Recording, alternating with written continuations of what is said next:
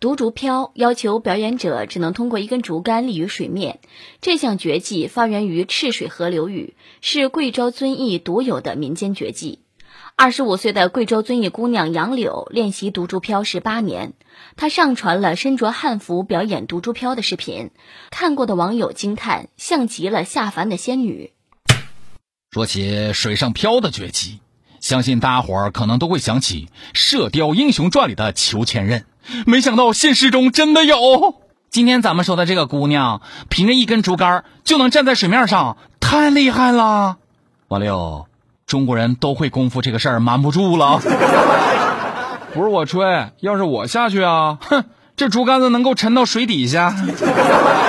估计韩国人看了之后就表示：“哦，这个太难，学不会，不透了，思密达。”独竹漂上一分钟，水上修炼十年功，耐得住寂寞练就的本事，这才是真本事。再好的非物质文化遗产，也需要后世子孙来传承。但是传承的确需要十年如一日的自觉沉淀。